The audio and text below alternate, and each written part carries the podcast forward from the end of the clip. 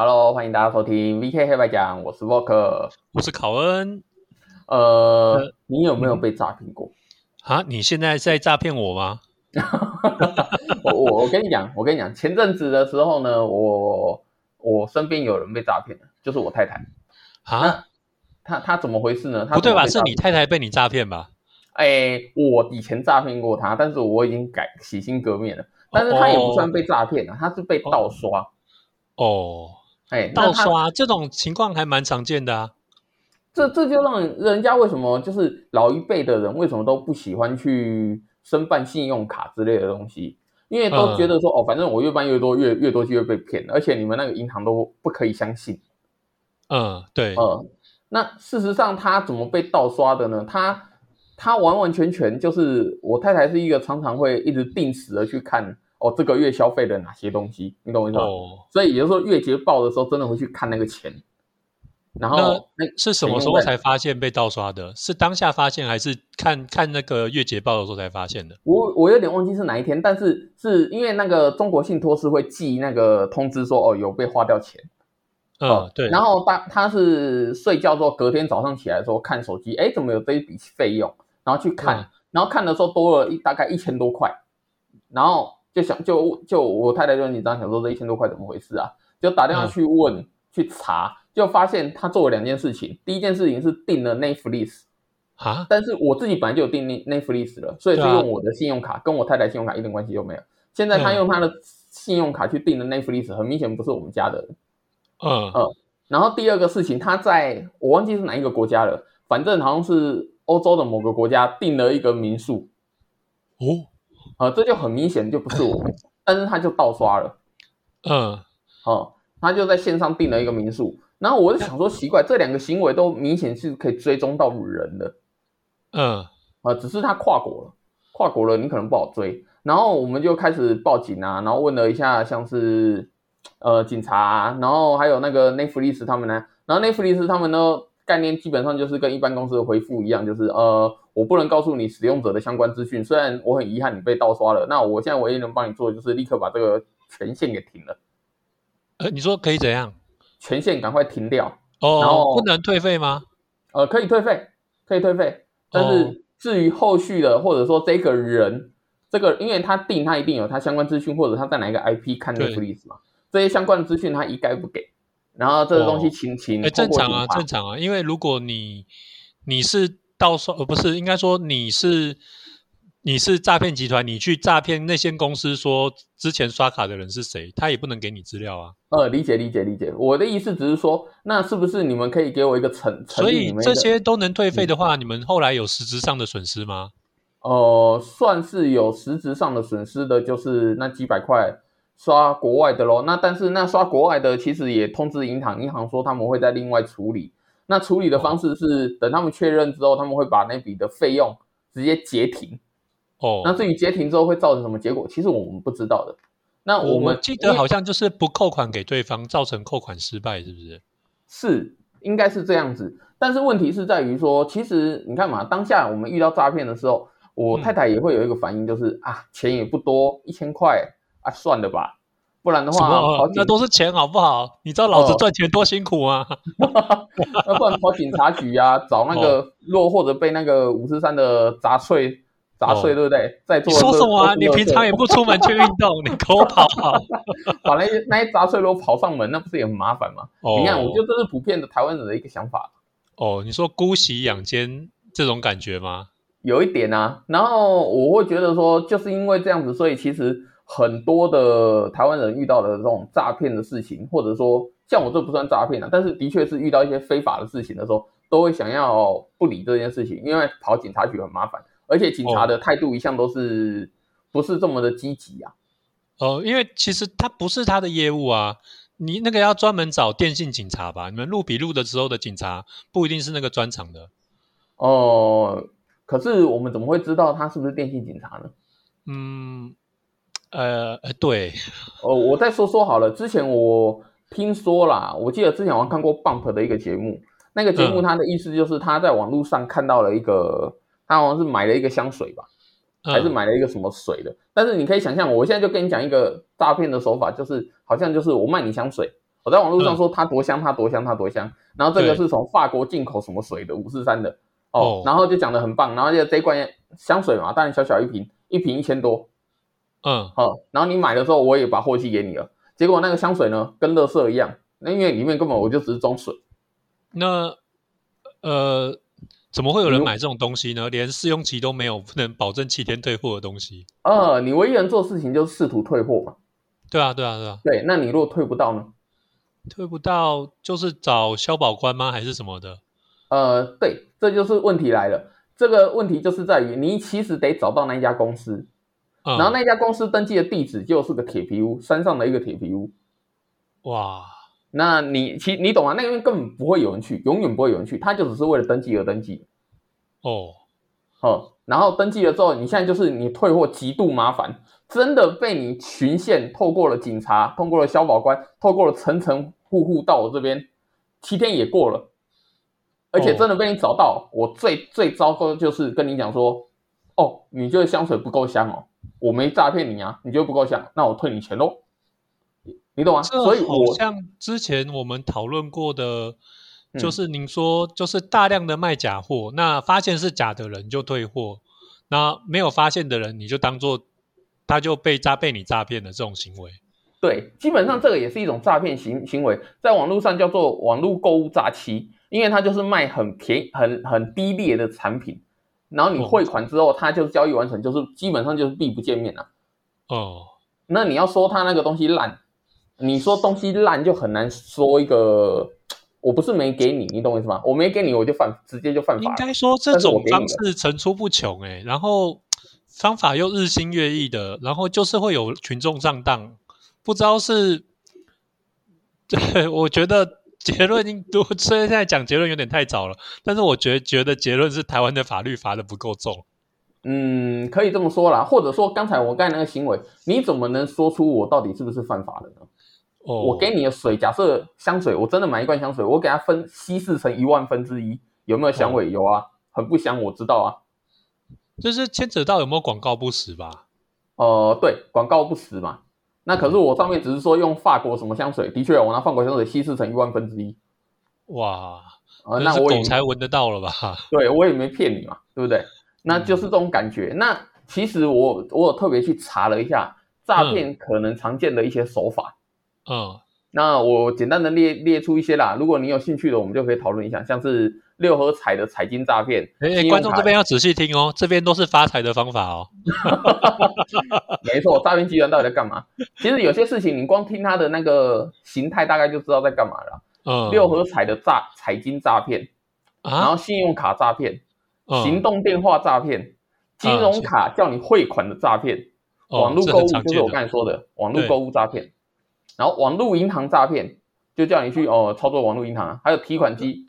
嗯，提款机诈骗，还有权状的诈骗，权状的诈骗，是权状金光党金，光党诈骗，假的元宝和金金饰的诈骗，还有发蜡票的诈骗，哎，然后虚设行号诈骗、重力投资诈骗、恶性倒闭诈骗、互助会诈骗、不，动产诈骗、假流当品诈骗、调查诈骗、保险诈骗、呃财务诈骗、巫术诈骗、药物诈骗、假身份诈骗、劳务诈骗、居家诈诈骗、打工诈骗、不法诈骗、婚姻诈骗、受伤诈骗、老千诈骗，然后假货诈骗，然后还有什么？呃，拖吊车诈骗、登广告诈骗、募款诈骗、求职诈骗，呃，国外大学诈骗、算命风水诈骗、外遇诈骗、瘦身诈骗，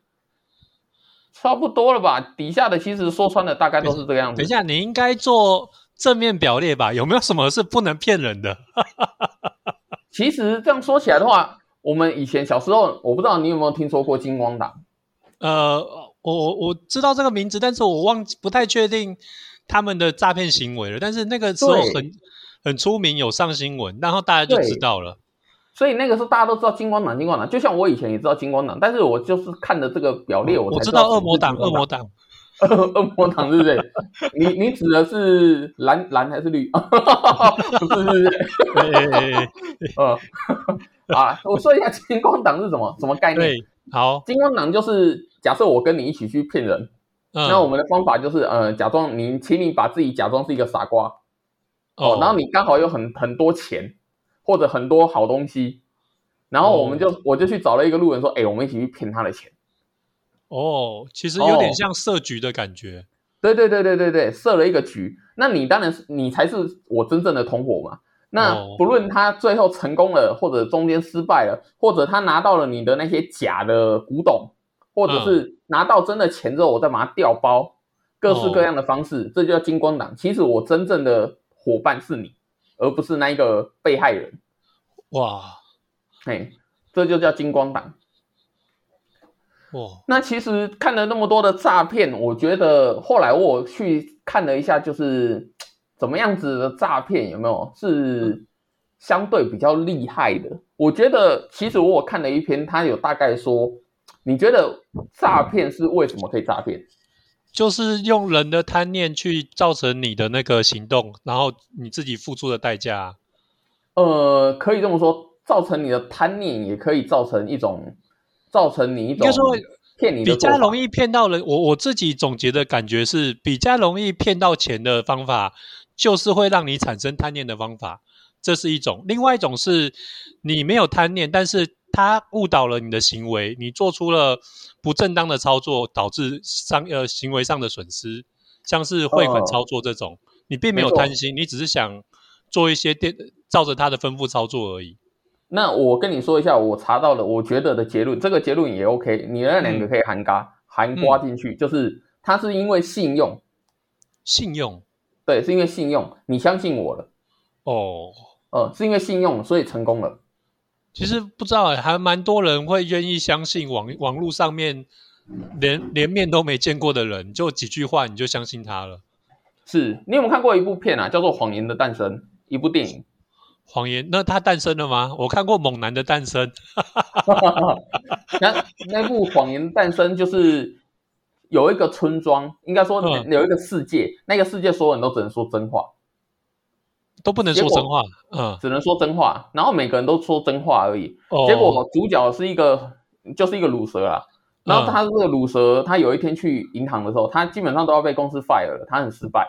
然后他有一天去到银行的时候，银行刚好宕机。然后银行职员就问他说：“你要领钱哦，没关系，不然你告诉我你有多少钱，我直接先记账，然后就把钱给你吧。”因为他相信所有人都不说谎。这个时候主角刚好就超能力爆发了。他的超能力是什么？他的脑子突然觉得我不如说个谎吧。嗯，他就说谎，就说：“哦，我有好我有好几十万呢，你先帮我拿个五万块五万美金来吧。”嗯嗯，结果那个银行行员完全就相信他了，然后问说：“你叫什么名字？”他就随便讲了一个名字。哦，哦，就完完全全，他就发现，哎，我随随便便讲一句谎话，就有这么大的利润在。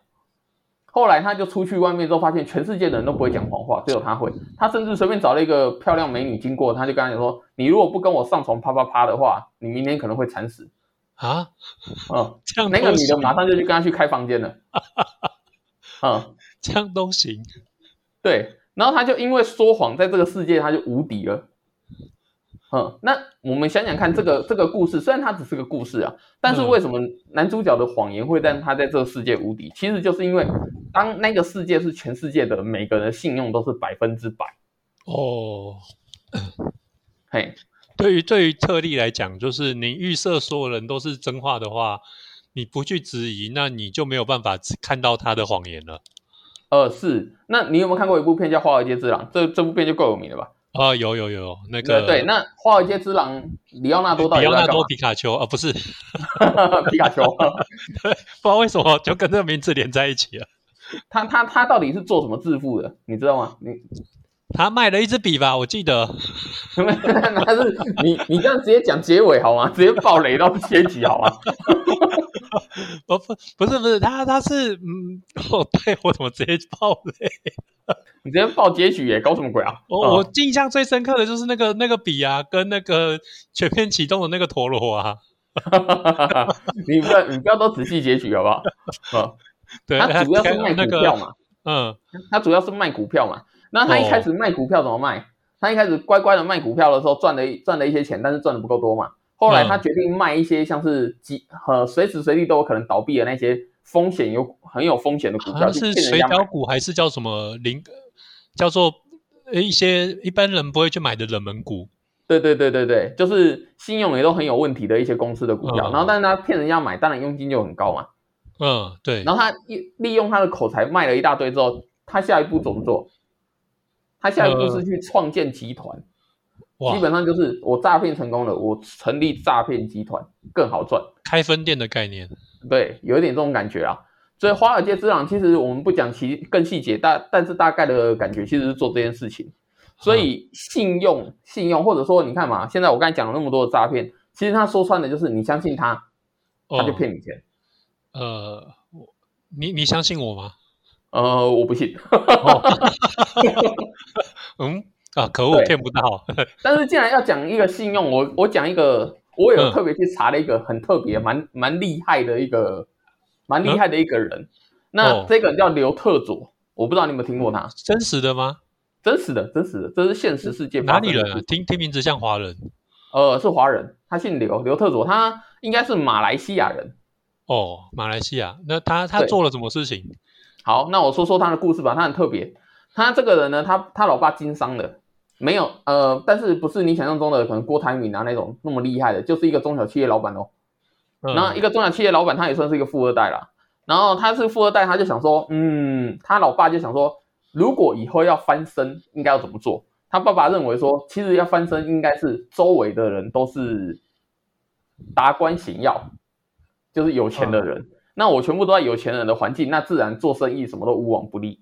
所以他就是从小就把自己的儿子留特佐，嗯，嗯放进豪门学校。那个豪门学校在美国非常非常之有钱，嗯基本上里面每个人呢，呃，开什么劳斯莱斯、宾士、宾士的那些有没有？哎，嗯开劳斯莱斯的那些人都只是一些普通人，都只是一些哦普通人，因为有钱的大部分都是一些像是呃，可能像是呃总统的什么鬼啊，哦哦，通常有钱的人。不是都是都是司机在开有钱的车吗？我都是乘客。哎，对，里面全部都是司机在开的，通常都不是自己开的。好，他就进入这个学校，可是他发现跟嗯同学比起来，那他中小企业老板的那么一点钱算什么？嗯，所以他就做了一件事情，他就想说，我不能让人家看衰我，所以他做一件事情，就是完全不让人家知道自己家庭背景。嗯呃，他用各种手段让人家不知道他是什么样的人。那他做了很多、很多五四三的事情，后来还是进入金融学校。我现在就简单说一下他做了一些什么事情，让你觉得让人家觉得他其实应该蛮厉害的。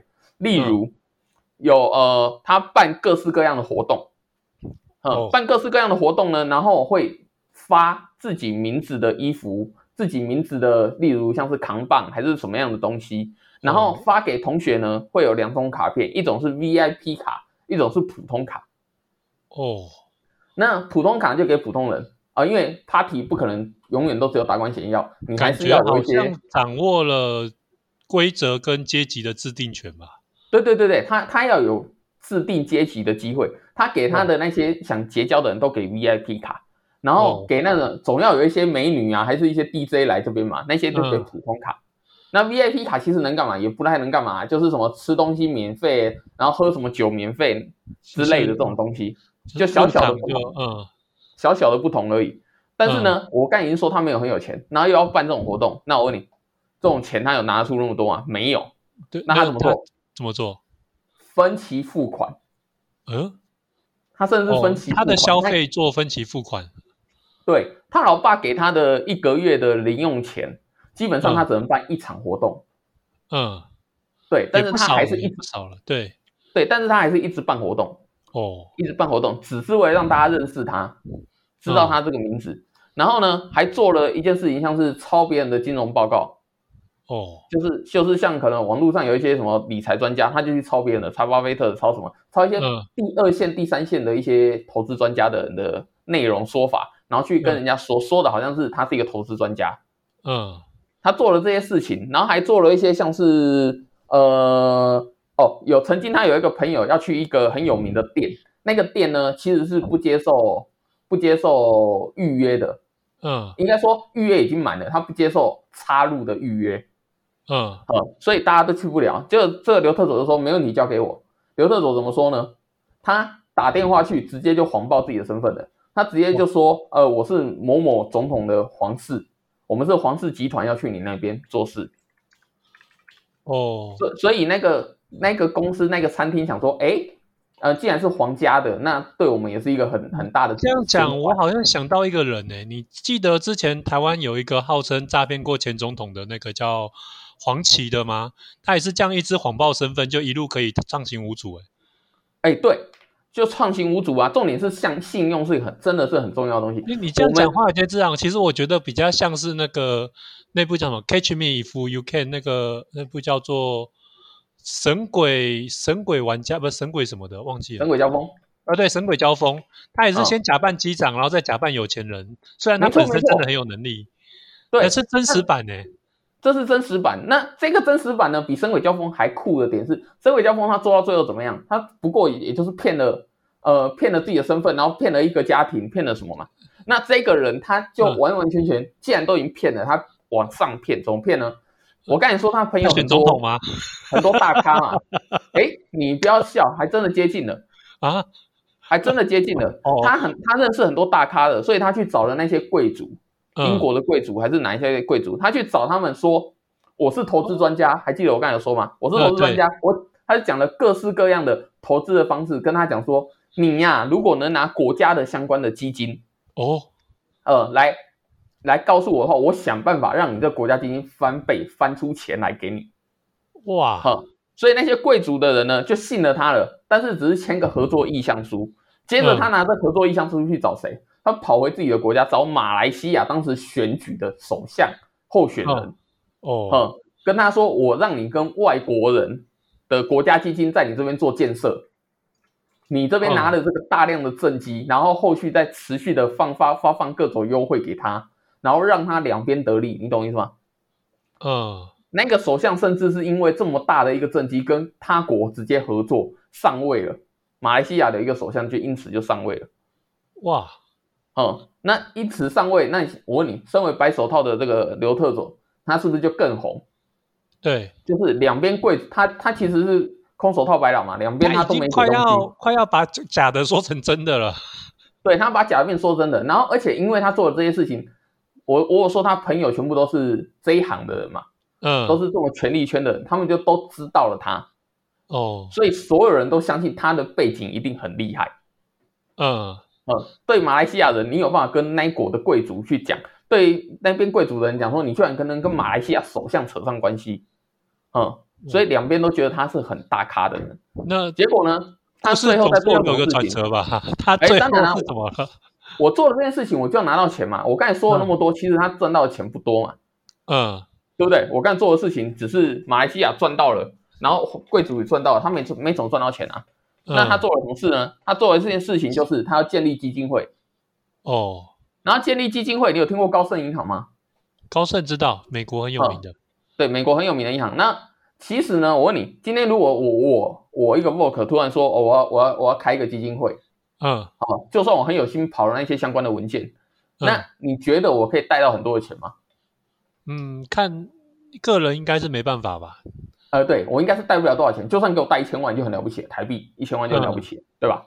但是呢这嗯，这个人呢，这个刘特佐呢，他他就不一样了。他做的这件事情呢，他也是什么都没有，但是呢，他有担保人啊。他担保人是谁？马来政府加马来政府所向，哇，这不得了，而且他跟高盛银行说：“哎，我没有担保品，但是呢，你帮我成立基金会跟那个后续的哦，我给你们高额手续费，跟一般手续费不一样。哇，好像空手套白狼就是一路这么个套路一路套下来的。是他成立了一家叫一马的公司，那家公司叫一马，叫一个马来西亚的意思啦。哦，因为一马来西亚有很多种族嘛，他的意思是说，嗯用我这个一马公司，我就可以做了很多事情。我会我拿这个基金会的钱都拿来建设马来西亚，让马来西亚最后变成一个大大熔炉，就是变成两匹马。哎，没有没有，变成大量的，就是不要买两匹马。马来西哦亚现在是有马来西亚华人、马来人，还有那嗯个各式各样种族的人啊。他们大概超过五个以上的种族吧？对他就是一马公司，就是希望所有种族最后大家都说自己只是马来人、马来西亚人，所以才叫一马公司。你现在还要骗二马，那就更糟糕已经有点像是政治诈骗了，政治呃有点那种感觉。后来他就骗了几百亿啊！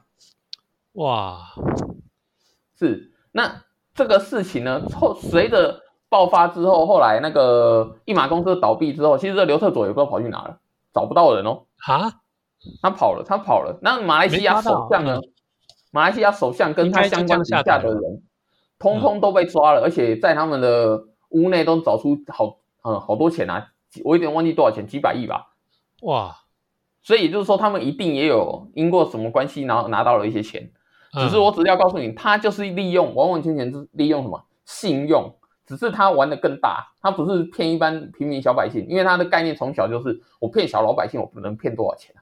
嗯，对不对？我从小就要往越高层的去骗。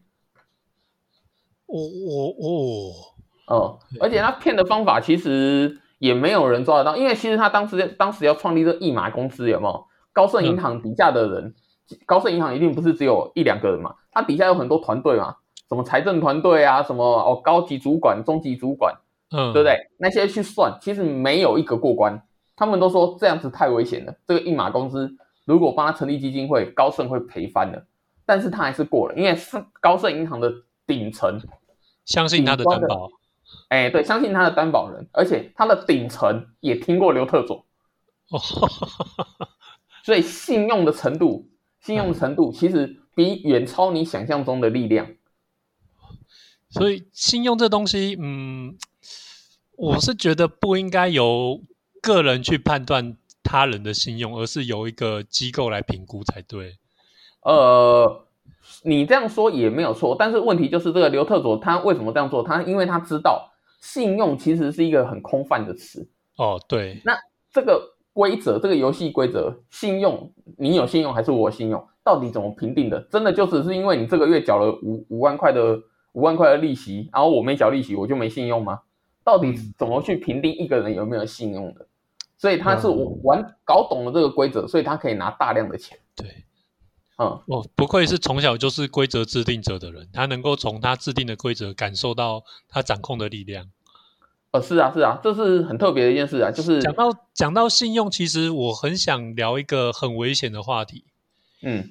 对你有没有看过？你可以要讲吗？我们都已经讲二七分钟，会不会造成我们这集上不了？我不知道。你先说，你先说，我让你开个头。哦，我让你开个头。你听过紫衣神教吗？紫衣神教，呃，你说的是台湾的是吧？对，但是我只是想开个头，就是我觉得宗教会让人莫名的有信任，那就相对的更容易在宗教界发生诈骗的行为。哇，你讲紫衣神教的话，这怎么会？我不是说紫衣神教是诈骗，而是说紫衣神教的人都非常相信他们的师傅。那如果他们的师傅有心要骗他们的话，他们是不是就很容易上当了？对，因为不知道为什么，就是以台台湾或我周遭的人，我都觉得他们对宗教有莫名的信任感。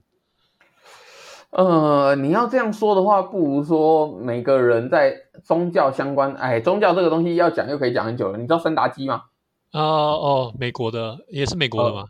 对他也是，是不是那个有一个很有名的明星，那个汤姆克鲁？呃，不不不，哎，汤姆克鲁斯吗？就是汤姆克鲁斯，就是汤姆克鲁斯。他们的教义不是很奇怪吗？什么结婚不能剖腹产，一定要自然产，然后还有一些吃素还是很奇怪的规定。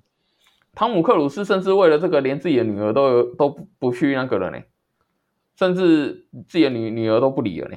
啊，对啊，所以也就是说，宗教到底到什么样的程度可以影响一个人到什么样的程度，其实比想象中的还要可怕。因为其实你刚才说的也没有错，我我也不深入探讨。我很佩服，就是宗教给人的信仰的概念，它可以让人根据自己的信仰去做出原本自己能力做不到，或者是。